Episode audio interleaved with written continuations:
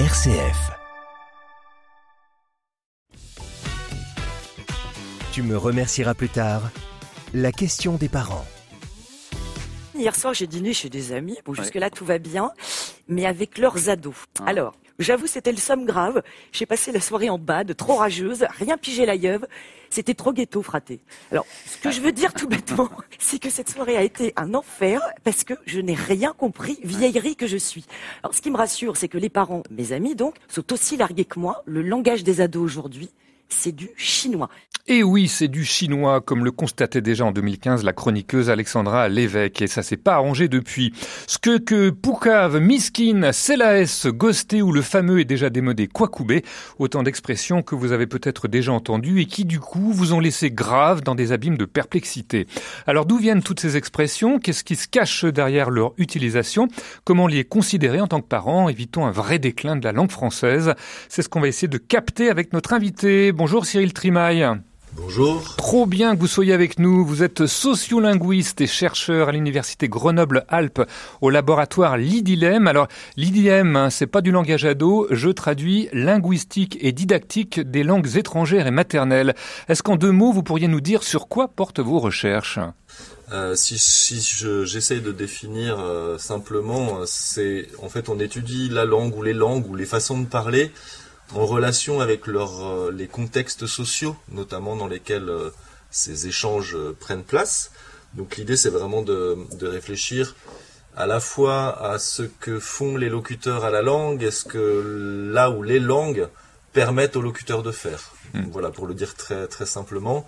Donc on s'intéresse pas mal aux questions de catégorisation sociale, euh, de, de, changement linguistique, en essayant de mettre ça en lien.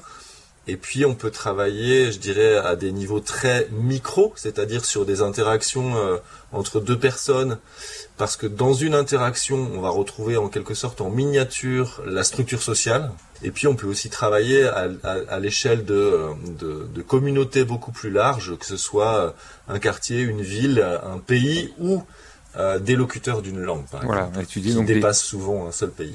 Ouais. Des micro-langages ou des macro-langages. Je précise aussi que vous êtes l'un des co-auteurs de Sociolinguistique des pratiques langagères des jeunes, et c'est paru aux éditions UGA. Alors ce fameux parler ado, d'abord est-ce qu'on peut dire que c'est vraiment un phénomène nouveau, ou qu'au fond on n'a rien inventé, euh, Cyril Trimaille Alors ce, ce n'est pas un phénomène nouveau je dirais que aussi euh, anciennement qu'on dispose d'enregistrements, si on remonte euh, à des films des années 40-50, voire même antérieurement à des romans, hein, on mmh. peut penser à la guerre des boutons par exemple, on a on a déjà une petite idée de ce que euh, ce qu'on pourrait appeler euh, le, le, la société adolescente euh, à de, de, de, longue date. Mmh. Je ne saurais pas dater exactement l'origine, mais en tout cas de longue date.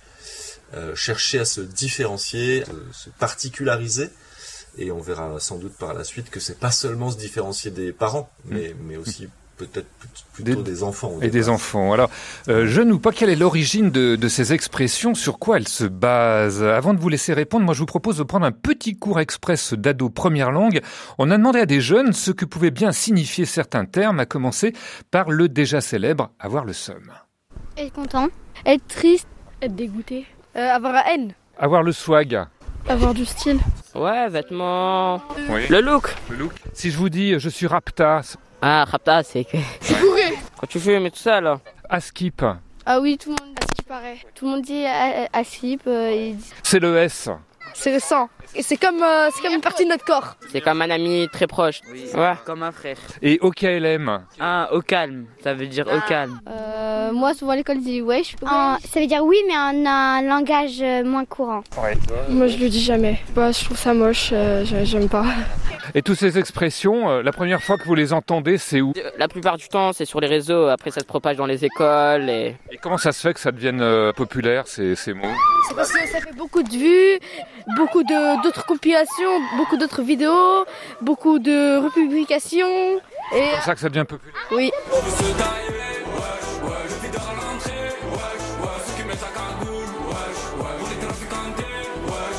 Voilà, wesh wesh par le groupe Gambino, wesh qui serait plutôt utilisé au singulier, qui voudrait dire salut, ça va, qu'on peut renforcer par wesh ma gueule ou wesh poteau. En fait, ça veut tout et rien dire en fonction de l'intonation. Est-ce que vous confirmez, Cyril Trimaille?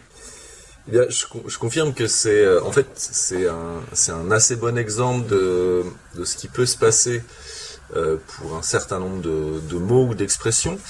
Euh, C'est-à-dire que on a au départ euh, un, ici c'est un emprunt euh, à l'arabe algérien plutôt, hein, qui qui est emprunté il y a déjà une bonne vingtaine d'années, on pourrait dire, et puis qui au fil de ses usages va se devenir polysémique, c'est-à-dire que il va, ces usages vont s'étendre d'une certaine manière.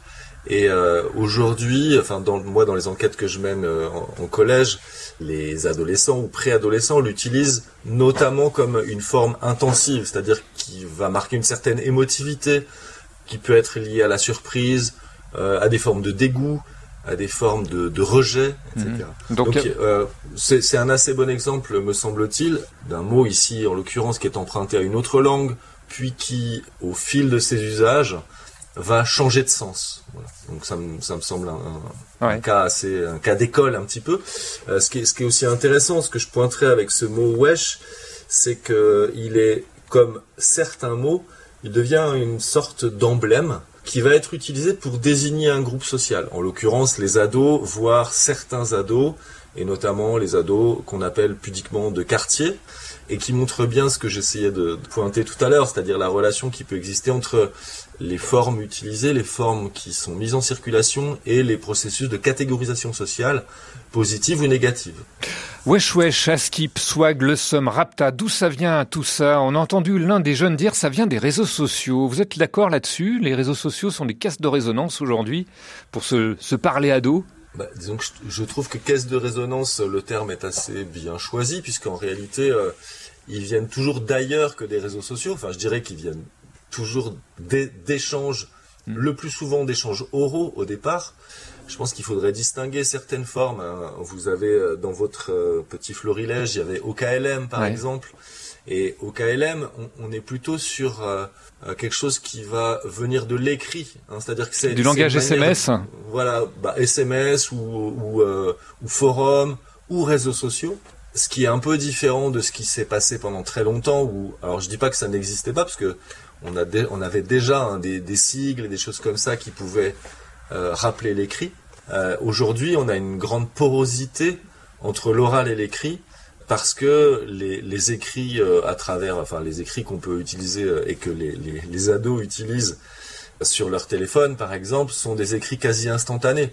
Et, en abréviation aussi, hein, pour être Euh, du coup, les lu abréviations le, correspondent le plus à vite cette possible. Voilà. écrit et lu le plus vite possible. Mhm. Je rappellerai juste que les SMS au départ étaient limités à 140, 160 ou 140 caractères, si je me souviens bien. Donc, il y avait une vraie fonction de euh, Rapidité. de bah, de rapidité et surtout d'espace limité. Mhm. Pas pas seulement de la rapidité, mais aussi euh, Il fallait si dire un maximum de 140, choses, euh, voilà, avec un minimum Eh de, de caractères. Ouais. Euh, le rap et le hip-hop sont les principaux fournisseurs aujourd'hui de, de ces termes, à votre avis? Bah, de la même manière que les réseaux sociaux sont des caisses de résonance ou Mm. des, des instances de diffusion, je pense que le hip-hop diffuse beaucoup, crée en partie, euh, mais, mais diffuse beaucoup. Encore une fois, quand, quand un rappeur met sur le marché linguistique des, des formes, un mot, c'est souvent que c'est une forme qu'il utilise avec euh, ses pairs ou qu'il a entendu dans des échanges, euh, qu'ils soient, que ce soit des échanges réels ou des échanges euh, entre guillemets euh, sur des, des réseaux sociaux numériques, par exemple. Alors, l'une des fournisseuses attitrées, c'est la chanteuse franco-malienne Aya Nakamura. Pour celles et ceux qui n'auraient jamais entendu ce nom, un petit aperçu. Hello papi, J'entends des bails moi. À ce qui paraît, je te cours après. Mais ça va pas, mais t'es taré. ouais. Mais comment ça Le monde est. Tu croyais quoi Qu'on se verrait plus jamais. Je pourrais t'afficher, mais c'est pas mon délire. D'après les rumeurs, tu m'as eu dans ton lit. Oh, dja dja. Y'a pas moyen, dja dja. J'suis pas ta cata, Voilà, j'entends des bails atroces sur moi, le monde est tipeux, en Kachana Baby, tu dettes ça, etc., etc. Alors je précise pour les non-initiés que sur le clip, les paroles sont toutes sous-titrées. Alors on s'interrogeait avec vous, Cyril Trimaille, sur l'origine de ces expressions. On a commencé déjà à en parler. L'emprunt à d'autres langues, wesh, comme par exemple, euh, ça vient de l'arabe, vous le disiez, je suis au bout de ma life, euh, vie en anglais. Il y a aussi tout ce langage SMS, hein, on parlait des antiques LOL, MDR, mort de rire, etc. Et puis OKLM, et puis il y a aussi euh, de langage jeune euh, tout ce qui est euh, meuf, euh, relou, pécho, mif, keuf. Ce sont des mots qui sont dérivés du verlan, soit l'envers hein, quand on le met à l'endroit. Alors le verlan, c'est pas nouveau, hein, puisque ça s'est popularisé depuis la fin de la deuxième guerre mondiale. Comment ça se fait quand même que ce type de langage soit encore utilisé par la jeune génération en 2023 je, remonterai même euh, plus loin. Il y a des, on a des attestations de mots en verlan euh, dans des récits de prison du 19e siècle, par exemple. Oui. Euh, je crois que c'était le, si ma mémoire est bonne, le bagne de Toulon qui était nommé le bagne de Longtou. Euh, donc c'est pas, c'est pas des choses tout à fait nouvelles. Mais comment ça se fait que ça soit ce qui- ce qui peut repris par expliquer la pérennité, en Ouais. fait, c'est le fait qu'on a, c'est un type qu'on pourrait appeler d'argot à clé. Hmm. Donc ici, la clé, c'est simplement d'inverser les syllabes, enfin simplement, et Ouais. c'est pas si simple que ça. Mais il y a une fonction cryptique. En fait, je pense qu'il faut distinguer avec le verlan deux types d'usages. Il y a, vous avez évoqué le mot meuf ou le mot keuf, qui sont des mots qui sont rentrés, euh, qui sont dans le Petit Robert et le Larousse aujourd'hui. C'est-à-dire qu'à peu près tout le monde, au moins, comprend. Mhm. Euh, ça veut pas dire que tout le monde les utilise, mais tout le monde les comprend, même s'ils sont encore un peu connotés socialement ou situationnellement. Donc il y a, y a ces, ces mots qui sont des, des mots qu'on reprend, qui ont intégré en gros le lexique du français, le lexique du français euh, parlé. Et puis on a le fait de créer des nouveaux mots. Et là, c'est là qu'il peut y avoir une forme d'intérêt euh, ludique et jubilatoire à, d'une part, cacher des choses à certaines personnes, d'autre part, montrer qu'on maîtrise une technique, et puis, euh, donc, il y a, il y a cette manière de se, de se présenter comme maîtrisant un certain code.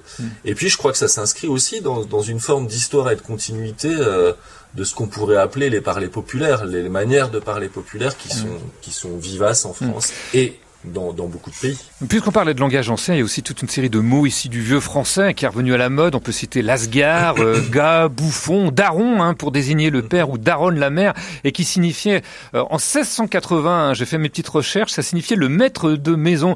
Là aussi, qu'est-ce qui fait le patron? Qu'est-ce qui fait ressurgir ces mots, euh, euh, Cyril Trimaille? Bah, ce qui fait ressurgir ces mots, c'est que là encore, euh, quelqu'un va tomber dessus, euh, enfin quelqu'un, un locuteur ou Mhm. un groupe de locuteurs va le, le se remettre ou se mettre à l'utiliser.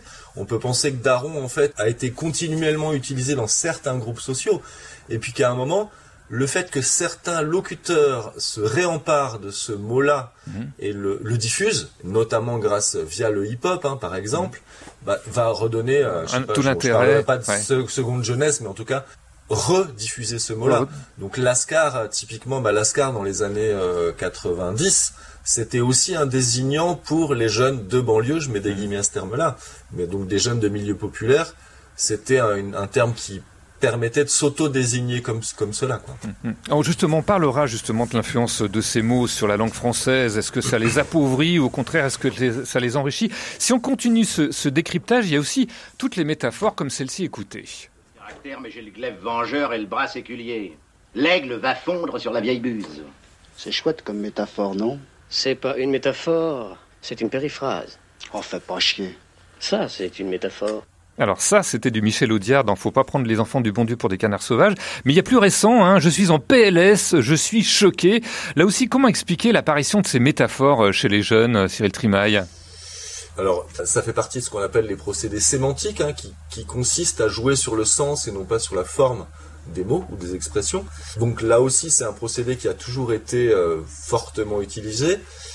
Donc, je sais pas si, je pense pas que ce soit quelque chose de nouveau, mais je- encore une fois, c'est l'exploitation des possibilités de la langue, du système linguistique, qui permet aux jeunes, mais pas seulement aux jeunes. hein, D'ailleurs, Mm. on, est tous, euh, on fait tous des métaphores sans le savoir, euh, de, de, de créer. Après, encore une fois, me semble-t-il, ce qui a changé par rapport à, à une trentaine d'années en arrière, c'est la rapidité avec laquelle certaines métaphores peuvent, Mm. peuvent se diffuser. Peuvent se diffuser sur les réseaux ou euh, sur les réseaux ou dans les dans- cours dans de le- dans les cours d'école. On, on a donné quelques repères ainsi sur l'origine de ce parler ado, mais qu'est-ce qui fait qu'une expression euh, devienne populaire et puis disparaisse? En quoi ce langage est un moyen aussi de s'identifier? Comment est-ce qu'on le- peut le considérer en tant que parent On va continuer d'en parler, ce sera juste après une première page musicale.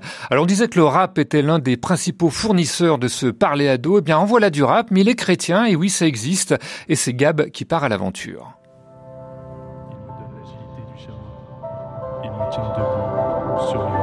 Des bouts de phrases en filament. Je vais couper le fil, je le fais sciemment. En écoutant ton fils, tu l'écouteras fièrement. Dans les fibres de mon cœur, l'écho du firmament. Hey, maman, je dois fuir maintenant. Partir à l'aventure, quitter la vie d'avant. Bien sûr que j'ai peur, mais j'ai sourire aux lèvres quand j'imagine demain. Non, je peux plus me taire, sagement, je fais mes comptes. J'ai laissé ma lâcheté dans la file d'attente. Qu'on me parle de CDI, non, j'ai déjà dit non. J'vivrai tous les jours de ma vie comme un dimanche. Besoin d'un frère, d'un adémo. J'ai que mes seuls démons, mais je sais que ton chant nous emmène au-delà des mots. J'aurais aimé qu'on m'invite, peut-être trouver un guide, attendre d'avoir des rides, aller un peu moins vite, seul sur sa guide. Gab, euh, l'aventure en duo avec euh, Zita, Askip, Cédar, Crush, Chum, Michto. Savez-vous parler ado? Eh bien, si c'est pas le cas, on vous donne quelques clés de compréhension avec notre invité Cyril Trimaille, sociolinguiste et chercheur en sciences du langage à l'université Grenoble-Alpes. Pour en venir à toutes ces expressions, en fait, pourquoi est-ce que les ados les utilisent? Qu'est-ce que ça représente pour eux? Est-ce qu'on peut parler de, besoin de s'identifier, en fait? Mm, Oui, tout à fait. Bah, L'adolescence, on le sait, c'est bon, c'est un, phénomène qui est d'une part euh, physiologique, d'autre part psychologique et aussi social. Et étant social, il a une composante, on va dire, sociolinguistique. Ce qui se passe, en fait, euh, c'est un moment de socialisation et on va euh, s'inscrire dans des groupes et Bon, j'ai parmi un certain nombre de- d'entretiens que j'ai réalisés avec euh, notamment des adolescents où je leur demande, voilà, est-ce que est-ce qu'il y a des choses qui changent dans ton langage en rentrant en entrant au collège? Bah, Tous ont l'impression de parler plus familier, d'utiliser des mots plus vulgaires, de dire plus de gros mots, bon, de- selon différentes terminologies. Et quand on leur demande pourquoi, eh bien, il y a une chose qui revient, c'est quand même le besoin d'appartenir à un groupe, le besoin de ne pas être exclu, le besoin de s'intégrer en fait. Et- Le langage et comme moyen échanges. de, de s'identifier avec ses pairs. Il y a un besoin aussi de prendre de la distance avec ses parents, mais aussi avec l'enfance, parce que ado, c'est un peu une transition entre les deux, et c'est important aussi par rapport à l'enfance d'utiliser ce langage, à votre avis? Bah, je, dirais que c'est même sans doute premier par rapport au désir et au besoin de se différencier de ses parents. J'ai l'impression, en tout cas, d'après les, témoignages que moi je recueille, les entretiens que je peux réaliser, bien souvent, les ados, alors là, un peu plus grands que ceux de sixième ou de cinquième, vont parler des mots ou des expressions qu'ils euh, qu'ils adoptent, mais surtout de ceux qu'ils ont délaissés. Ici, il y a un vrai désir de dire, bah, moi ça, je suis déjà passé outre. Euh, dès, euh, dès la, tendre enfance, hein, je pense qu'avec l'entrée euh, à l'école primaire, euh, les enfants vont commencer à dire ma mère et mon père et non plus euh, Maman, et, papa. Voilà, il y a une Voilà. sorte de, de distance et de différenciation euh, par rapport à ce qu'ils étaient. ce, Ouais. ce désir de se différencier des plus petits, il émerge très tôt, en fait, Mhm. j'ai l'impression. Il va se poursuivre chez avec euh, enfants, avec l'adolescence. Cela dit, les expressions, c'est un peu comme les vêtements hein, ou les modèles de portable. hein, il y a des modes. Qu'est-ce qui fait qu'un mot explose entre guillemets avant de disparaître des cours de récré? Eh bien, on peut prendre justement l'exemple du fameux Kwakubé qui est apparu il y a un an et qui a fait la une des médias et des réseaux sociaux. Plus d'un milliard de vues sur TikTok entre janvier et juillet dernier. Mais Kwakubé, ça veut dire quoi? Eh Bien, on l'a demandé à nos jeunes experts. Euh, bah, à chaque fois, à chaque fois qu'on dit quoi, les autres ils disent quoi coubet. En gros, je vous pose une question, vous me dites quoi, je vous dis quoi couper.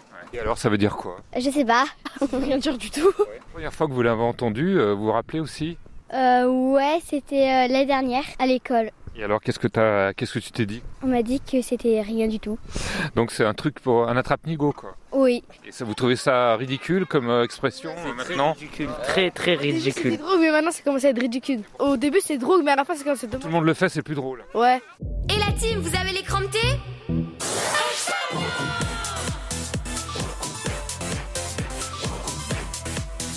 Voilà, Kwakubé est tombé dans la déchéance. Vous savez d'où c'est venu ce fameux Kwakubé, euh, Cyril Trimaille?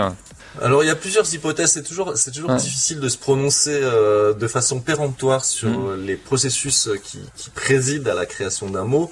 En l'occurrence, il y en a qui pensent que, en fait, c'est aussi un jeu de mots avec coup A, coup B, avec euh, voilà le quoi appelant euh, le quoi. Si on le décompose pho- phonétiquement, bah, ça, ça peut faire coup A, et euh, le coup B serait, étant la réponse du berger à la bergère, si je puis dire.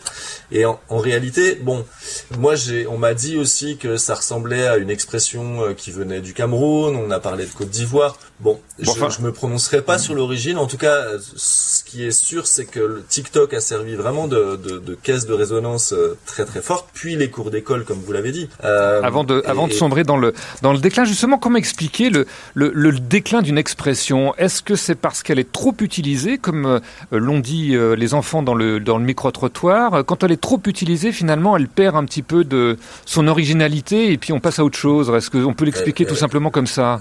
Bah, le déclin, c'est que ça perd de son pouvoir différenciateur. Hmm. Je, vous- je vais vous citer un exemple euh, de, de mémoire là d'un entretien que j'ai réalisé avec un élève de sixième qui me dit bah en fait euh, oui euh, il est arrivé, on s'est mis à l'utiliser beaucoup au collège et puis moi aujourd'hui je l'utilise plus au collège, mais je l'utilise dans mon club de sport où personne ne le dit encore. Donc c'est une manière de se encore une fois, on est sur la, la présentation de soi, et c'est une manière de se donner une sorte de statut d'innovateur dans un groupe ou dans un petit réseau par le fait qu'on a introduit un usage. Voilà. Et auparavant, il y a d'abord faire comme les autres, faire comme tous les autres. Et puis bah moi ce qui m'a ce qui m'a intéressé c'est que euh, c'est la façon justement dont les les sixièmes et les cinquièmes euh, tenaient absolument à me présenter le mot, à me dire qu'ils le connaissaient. Et puis bah typiquement quand j'en parlais avec mon fils qui était au lycée, il me disait non mais ça c'est déjà vieux. on C'est déjà vieux, ça se démode. C'est vrai, c'est vrai que ça se démode très très c'est vite. une hein. façon Ouais. de se de se démarquer pardon des plus petits aussi pour les plus grands. En tout cas, comment considérer ce langage en tant que parent? Est-ce qu'il faut s'y mettre aussi, histoire de pas passer pour un vieux ringard, ou au contraire leur laisser le champ libre? Moi, je vous propose d'écouter ces réactions, et notamment la maman de trois ados. Ils ont pas l'âge. Ils ont pas l'âge? Oui, ils ont pas l'âge. Euh, je trouve que c'est un peu bizarre. Ça, surtout, souvent, il y a des personnes âgées qui disent le même langage que nous, mais enfin, d'habitude, ils n'employaient pas ces mots-là avant. Qu'ils n'ont pas à apprendre votre langage. Ouais. Bah, des fois, quand ils l'emploient, c'est c'est marrant parce qu'ils l'emploient mal. On va côté. Oui. Est-ce que vous utilisez un langage jeune pour communiquer avec des jeunes? Euh, non, je l'utilise pas, mais je le comprends parce que je travaille dans les écoles, donc euh, je l'entends par les élèves et des fois je leur demande de m'expliquer plutôt ce que ça veut dire pour comprendre ce que les élèves disent. euh. Vous trouvez que c'est bien qu'ils aient un langage à eux? Oui, c'est une forme d'affirmation pour être jeune. voilà. Après, il faut, que ça reste cadré, il faut pas qu'il y ait des dérives, que ça devienne vulgaire. Mais après, c'est rigolo, c'est des petits jeux d'enfants, quoi. Et euh, vous trouvez ridicule que des adultes se mettent à parler langage jeune? Moi, ça me dérange dans le sens où il faut que chacun ait son âge pour évoluer. Euh, Les enfants ont besoin de leur espace, les adultes ont besoin du leur. Voilà, faut pas être intrusif. euh, Les parents, c'est les parents, c'est pas les copains. Chacun son langage. C'est ça. Tu me remercieras plus tard avec Vincent Bellotti. Voilà, chacun son langage. Vous êtes d'accord là-dessus, Cyril Trimaille euh, C'est ridicule pour un, un adulte d'essayer d'utiliser des, des mots d'ado? Alors, je, je, je, je dirais pas ridicule parce que mon, mon rôle n'est pas de juger et de Ouais. porter les jugements notamment. euh. Alors, euh, pour les pour les ados, oui, ça peut l'être. Voilà, si on se comme comme le disait un de vos jeunes témoins là, bah oui, ça fait bizarre, c'est pas de leur âge. Après, ce qui peut se passer, c'est que bah, on sait que certains mots, comme on en a évoqué, euh, je sais pas, on pensait à daron, on peut penser à certaines certaines formes de verlan, euh, traversent les générations. De ce fait, euh, on peut se retrouver en tant qu'adulte euh, à utiliser des formes qui peuvent être soit remises au goût du jour, soit continuer d'être utilisées par des, des Mais est-ce que le, le fait pour un adulte d'utiliser ces mots d'ado, finalement, ça va pas dévaloriser ce mot et ce mot, eh bien, finalement, va disparaître? Alors, ce qui- fait le, le- le- ce qui peut faire le succès d'un mot ou d'une expression, c'est euh, au départ sa rareté, hein, puisque il va avoir un- une forme de pouvoir différenciateur. On a on a fait un travail récemment avec un collègue japonais, Ko- Kosuke Inai, qui montre que en fait dès qu'un et je pense là au mot R euh, qui voulait qui veut dire rien en fait. Et en fait, on, observe que dans, plusieurs collèges de l'agglomération grenobloise, on a une diffusion qui est différée en fonction de, de la population, euh, du type de population de ces collèges. En gros, cet usage émerge d'abord dans un collège de banlieue, puis dans un collège, on dirait, je dirais urbain, et va émerger plus tard dans un collège périurbain. Donc le temps qu'il arrive dans le collège périurbain, c'est-à-dire que au niveau, si on le projette au niveau national, qu'on ait une diffusion qui sorte des villes, alors ça va beaucoup plus vite avec les réseaux sociaux à nouveau bien sûr, mais ça va perdre de son pouvoir différenciateur. Est-ce que dans la mesure où innover ou se différencier ou se distinguer est important, on va avoir en permanence une course à, à l'innovation d'une certaine manière. Et cette innovation, elle peut parfois passer par revenir à des mots. En fait, qui existait déjà. Mais c'est juste, on innove par rapport à un usage qui est devenu euh, trop majoritaire. Hmm. Alors encore faut-il savoir euh, si ces mots euh, sont grossiers ou pas. Hein. c'est ce que disait la, la, maman quand on maîtrise pas le, le parler ado. Ça demande rien de demander des explications. Pourquoi pas d'ouvrir le dialogue avec son enfant sur la signification de, de certains mots? Vous pouvez le recommander aux parents qui seraient un petit peu curieux de ce langage, de pas le ridiculiser, mais d'essayer d'en savoir un petit peu plus? Bah, ça peut favoriser le dialogue. Après, ce qui peut se passer, c'est que souvent les enfants, les ados euh, vont trouver un peu gênant de d'expliquer, voilà, d'expliquer, et puis et de recourir à des mots dont ils savent que ce sont des mots qui ne s'utilisent pas en famille justement. Vous parliez tout à l'heure de votre votre petite chronique sur les enfants euh, doivent-ils raconter leur journée? Et j'ai une, une élève de sixième qui me dit en fait, euh, bon, en général à la maison, je fais très attention, je je je, mhm. je n'utilise pas le langage que j'utilise au collège, et puis parfois il m'arrive de raconter des choses qui me sont arrivées. Et l'autre jour, j'ai dû raconter un problème qu'il y a eu avec des camarades. Et en fait, en racontant, il y a une espèce de métaphorisation, c'est-à-dire que les mots vont servir à restituer d'une certaine manière l'ambiance, les mmh. échanges et tout ça. Mmh. Et en fait, c'est là qu'elle s'est en, quelque sorte prise elle-même au piège en, racontant ce qui lui était arrivé. Avec son langage à elle. Bah, elle a utilisé des mots qui sont en circulation euh, parmi les adolescents. Donc ça peut être un peu gênant pour certains ados. Par contre, je, dirais que tout ce qui peut permettre euh, le dialogue euh, de, doit être encouragé. Doit, être, encouragé. Tu me remercieras plus tard RCF. Alors, ce parler jeune, ado, il pose aussi une question, mais sur un autre point. J'étais un peu chelou quand même. Chelou C'est-à-dire euh, inquiétant, étrange, euh, équivoque euh, Chelou quoi. Il était tout le temps là dans un coin en train de nous mater. Ah, d'accord, il vous observait Non, il nous dessinait. Il faisait une BD. Non, franchement, il était chelou ce mec. D'accord, donc un type suspect, bizarre. Euh, ouais. Ça? Vous êtes chelou vous aussi, madame. C'est désespérant, hein, ce manque de vocabulaire. Voilà, difficile de mener une enquête policière auprès de jeunes quand on n'arrive pas à déterminer ce que le mot chelou, louche en bon français, désigne précisément. Extrait de la série Les Invisibles diffusée sur France 2. Alors, appauvrissement du langage, c'est justement la critique qui revient le plus souvent. Nos jeunes ne savent plus parler français ou du moins ont de moins en moins de vocabulaire à force de dire wesh, dar ou chelou. Est-ce que vous partagez ce sentiment? Est-ce que ce langage appauvrit la langue française? Euh, Cyril Trimaille Je pense, qu'il ne faut pas confondre la langue française et le vocabulaire ou le répertoire lexical des, jeunes et de quels ados parle-t-on et euh, je, crois que la langue française elle s'enrichit en fait de tous les nouveaux usages. Mmh. euh, donc le fantasme de l'appauvrissement de la langue euh, il n'est pas nouveau et il, remonte même à, plusieurs siècles. Le fantasme ou le, la peur un peu irrationnelle de ce que la nouvelle génération soit moins bonne que la précédente remonte à l'Antiquité, hein, on en a des traces très anciennes. Mais est-ce que ça se retrouve pas quand même dans la, rédaction euh, de, devoirs euh, avec euh, des, formules ou des mots, puisqu'on parle beaucoup en abréviation, finalement qu'on sache plus écrire correctement le français à cause de ce langage-là? Déjà, il faut distinguer l'écriture et l'oralité. Enfin, la langue n'est pas l'écrit, ça me semble un préalable vraiment important. La langue, c'est oral. L'écrit, c'est une modalité d'existence de la langue. Et le fait que les ados ou les jeunes euh, utilisent ce qu'on peut appeler euh, des, des, pratiques langagières de jeunes, des mots de jeunes, n'a en soi rien à voir avec euh, le fait d'avoir moins de vocabulaire. Il n'y a, pas d'incidence après sur le niveau scolaire, c'est ce que je veux dire aussi. Bah, pas, pas directement. Ce qui, ce qui a une incidence sur le niveau scolaire, c'est euh, comment on est encadré, comment, à quoi on est exposé. Et puis le, le, le niveau scolaire, il dépend bah, beaucoup de la façon dont l'école encadre. On va prendre un exemple tout bête, la taille des classes par exemple, ne serait-ce que ça.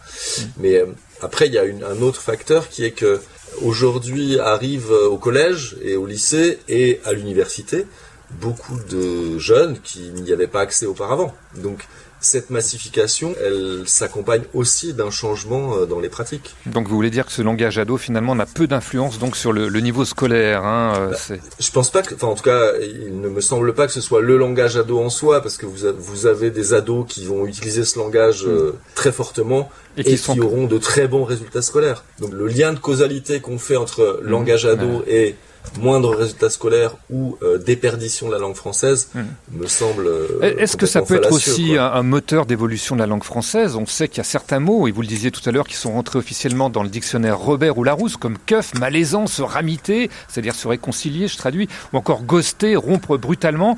C'est une forme de reconnaissance pour vous, euh, une forme d'enrichissement finalement, ou simplement de montrer que la, la langue, eh ben, elle est vivante, hein, comme on dit, et qu'elle évolue? Là encore, je, je parlerai pas d'enrichissement au sens où, euh, où c'est un, jugement.